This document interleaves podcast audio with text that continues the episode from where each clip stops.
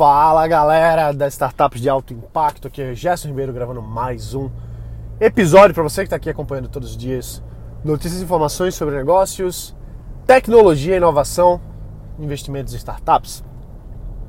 Conversei com uma startup esses dias, uma startup de São Francisco, fundada por um cara, um chinês, o nome dele é Stephen. Você vai estar tá vendo na íntegra essa entrevista que eu fiz com ele aqui nos próximos dias.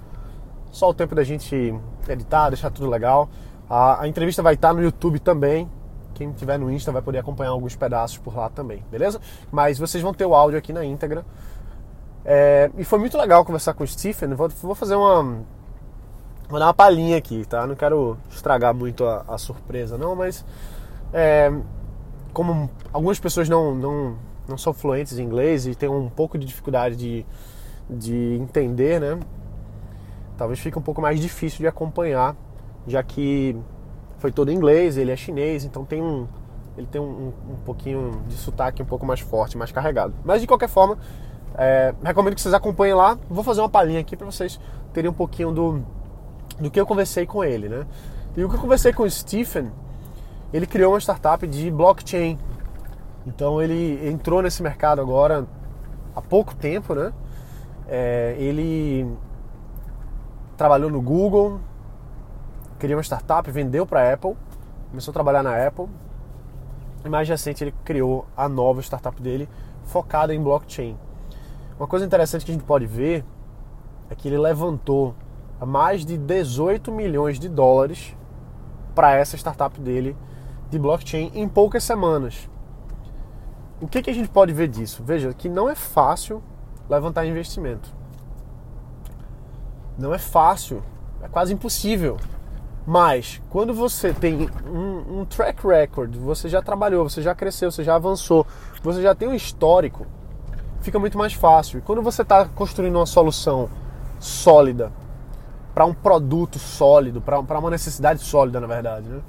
é, fica muito mais fácil você navegar nesses mares.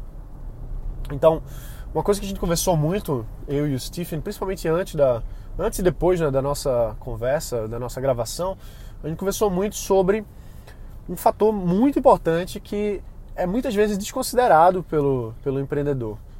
Principalmente os mais iniciais, vamos dizer assim. Até, até, na verdade, assim, até empreendedores mais maduros se esquecem disso quando estão criando startups, que é o Product Market Fit. Então a gente conversou muito sobre o Product Market Fit, sobre a, a importância de você criar alguma coisa que o seu público realmente precise, que seja uma, uma, uma demanda, que seja uma necessidade, que, se, que, que seja que esteja atendendo um, um, problema, né, resolvendo uma demanda de um mercado que exista, assim, que não necessariamente que o mercado exista, mas existe uma, uma necessidade das pessoas, né? É assim que se cria um mercado. É assim que se cria um mercado. Às vezes não existe aquele mercado, mas porque as pessoas ainda não percebem aquela aquela problemática, ou até percebe, mas não tem alguma coisa que resolva aquilo da melhor forma. Ah, uma, uma coisa que a gente pode ver, por exemplo, é, vamos dizer, imagina uma, uma cidade né, que não tenha sapato, né? Tem aquela, aquela história. Mas uma cidade que não tem sapato. Às vezes as pessoas não sabem que, que precisam do sapato, não sabem que a vida dela vai melhorar depois daquela do advento daquela tecnologia. Então as pessoas muitas vezes não estão cientes daquela demanda, daquela necessidade, daquele problema. Mas quando elas são apresentadas, né, aquela, aquela solução, muitas vezes elas se cria um mercado ali, né? Então o mercado às vezes ele existe, às vezes ele é criado é, baseado numa, numa nova coisa. A gente vê, por exemplo, não existia nada para a internet, não existia internet, mas uma vez que se, se mostrou que existe essa essa tecnologia, as pessoas começaram a ter uma necessidade para aquilo e hoje é uma necessidade imprescindível. A gente tem é, situações que, que são quase impossíveis de viver sem internet, né? Várias soluções que hoje em dia é, que fazem a nossa vida ser muito muito mais prática, muito mais útil e às vezes são coisas de vida ou morte também, né? A internet hoje em dia ela, ela mexeu com a gente dessa forma. Então, voltando para a entrevista que eu fiz com o Stephen, ele, ele mostra para a gente também que a demanda do, das soluções em blockchain, elas vão crescer cada vez mais. É uma, é uma, é uma necessidade que vai se consolidar mais ainda quando a gente vê que existem situações em que a gente precisa de consenso entre duas partes e que esse consenso pode, possa existir sem um intermediário, sem uma centralização. O objetivo é descentralizar. E quando a gente consegue fazer isso, a gente consegue ser mais democrático, a gente consegue é, ir mais rápido, ir mais além do que a centralização que existe hoje.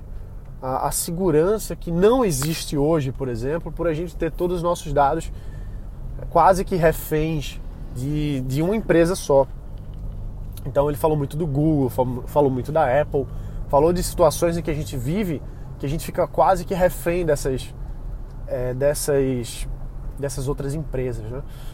Então a gente vendo essa, esses ângulos diferentes são importantes para a gente começar a, a construir negócios em cima disso. Blockchain, na minha opinião, posso estar enganado, mas na minha opinião, hoje é uma grande oportunidade.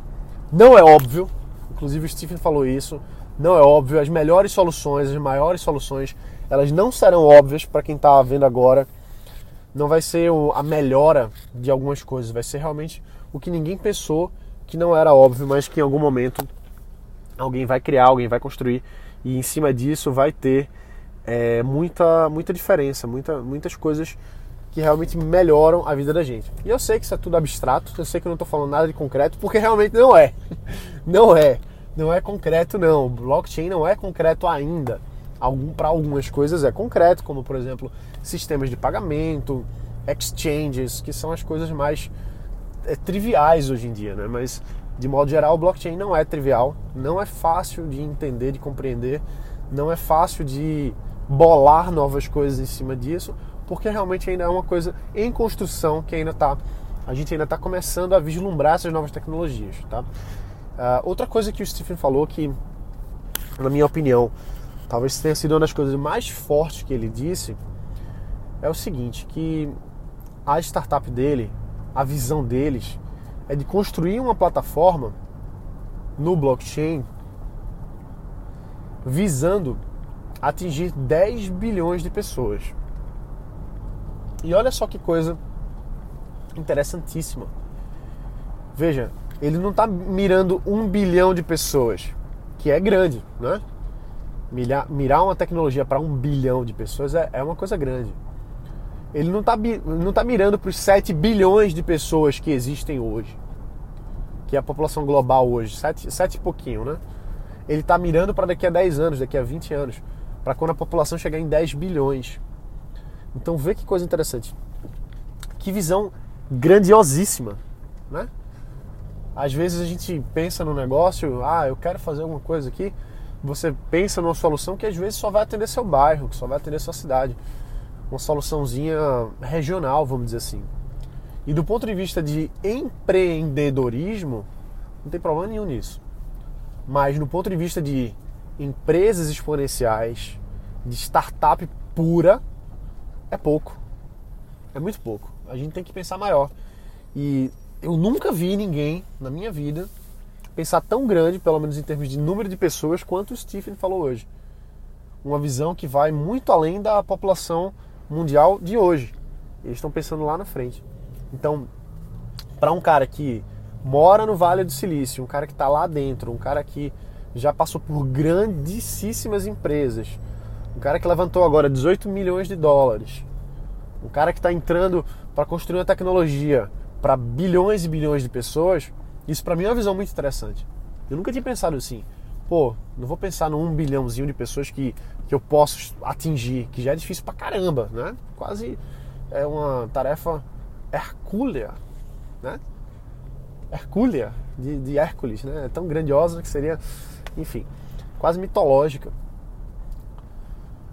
Mas essa é a visão dele, a visão dele é de chegar num, atingir a população global de daqui a 20 anos, daqui a 10 anos. Não sei quanto tempo vai demorar para a gente chegar em 10 bilhões, mas para isso, né? E claro, sim, também tem, tem a questão do marketing, né? Do, da, da, da visão do marketing, de, de, fazer uma coisa grandiosa e tal, mas, mas é uma visão interessante da gente absorver, a gente ver assim, como é que a gente pode se encaixar nisso. Será que eu estou pensando grande o bastante?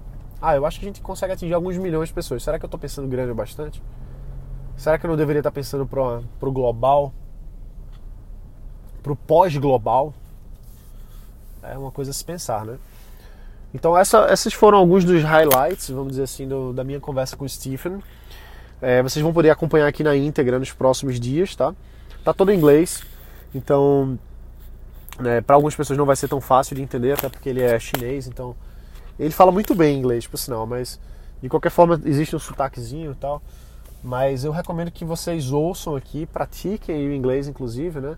Super importante para a gente estar tá buscando crescer e construir coisas é, de alta escala é importante a gente ter essa, essa esse conforto de estar tá nos comunicando, ouvindo é, no inglês.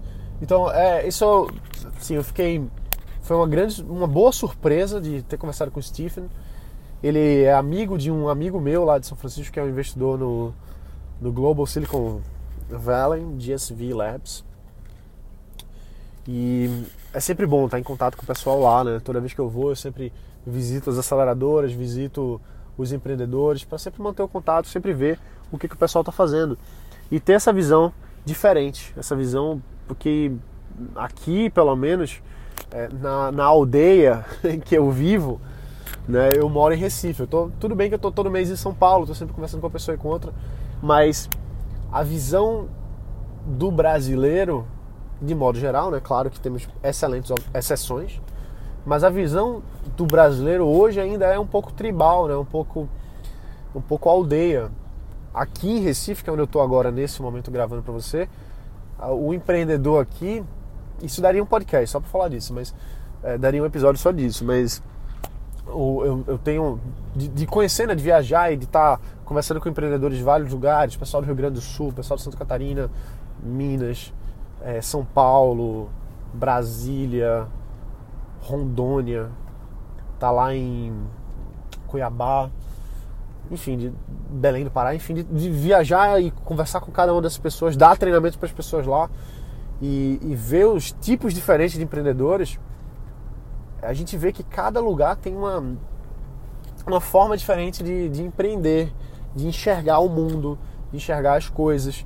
Então, na minha visão, na minha humilde opinião, o recifense especificamente, as pessoas aqui, e eu me incluo também, às vezes a gente tem uma, visão um pouco pequena, um, um pouco de aldeia, entendeu? Assim, ah, vou atender as pessoas daqui, um pouco bairrista, entendeu? Enquanto que o pessoal lá fora não, o pessoal tá, não tá nem pensando na, em São Francisco, estão pensando em 10 milhões de habitantes, tá entendendo? Então esse é o, o nível diferente, né? O, o Steven estava me falando de quando ele trabalhava no Google, e o, os chefes deles estavam né, falando é, em termos de, de, dispositivos mobile e de Android especificamente, né? Estavam falando de, de, números muito grandes que para ele assim foi um abriu muito a cabeça dele para isso. O número lá eram 2 bilhões de pessoas usando Android. Então imagina 2 bilhões de pessoas usando um, um, aparelho, né, um dispositivo e eles estavam construindo tecnologia para atender 2 bilhões de pessoas.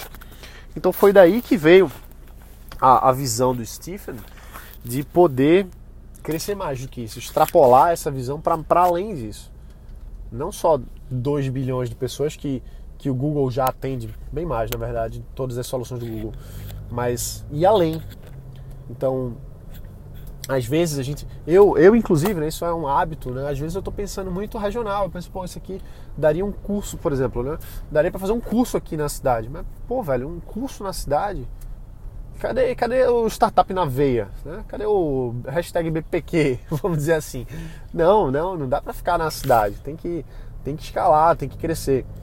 E eu sei que às vezes isso pode parecer um contraponto de outras coisas que eu falo que, que eu digo que a gente não tem que escalar no começo mas a gente tem que ter a visão grande, né? Pensar grande começar pequenininho. Pensar em escala, mas trabalhar no aqui e agora, atender, atender o primeiro cliente, atender os 10 primeiros clientes e escalando aos poucos, isso sempre, tá? Mas, mas não perder a visão de, ah, eu vou fazer uma coisa para 10 bilhões de pessoas, por exemplo, que aí já é uma, é uma extrapolação, mas mesmo assim é super válida, né? é, uma, é uma visão interessante para a gente ter. Então, a experiência do Stephen de de trabalhar no Google, construindo soluções é, extremamente escaláveis, né? escaladas, não, não só escaláveis, mas escaladas, já escalada. trouxe para ele a visão de crescer ainda mais. Então foi muito legal ter essa, essa visão dele, é, trazendo para a minha realidade, vendo. Isso me, me, me, trouxe coisas assim, poxa, como é que eu posso levar esse podcast aqui, ou outros podcasts, para. Ou outras coisas, né? Educação, que é com que eu trabalho, com que eu mais trabalho. Como é que eu posso levar educação e tecnologia para um bilhão de pessoas, dois bilhões de pessoas? O que é que eu posso fazer? Qual é a plataforma? Qual é o sistema? Qual é a solução que a gente pode democratizar mais ainda os conteúdos, as, as dinâmicas e fazer uma coisa cada vez mais exponencial. Enfim, então ficamos aqui com essas indagações. Espero que você tenha gostado. Espero que você goste da, da entrevista que eu fiz com o Stephen. É, mais uma vez, vai estar no ar nos próximos dias. Você vai poder acompanhar aqui pelo, pelo podcast, você vai poder acompanhar pelo, pelo YouTube, vai estar no Instagram também. Então, vai estar bem fácil de você ver por aí, beleza? Então é isso aí. Um abraço, galera. A gente fica aqui. É, lembra sempre de botar para quebrar e a gente se vê na próxima, beleza? Um abraço e valeu!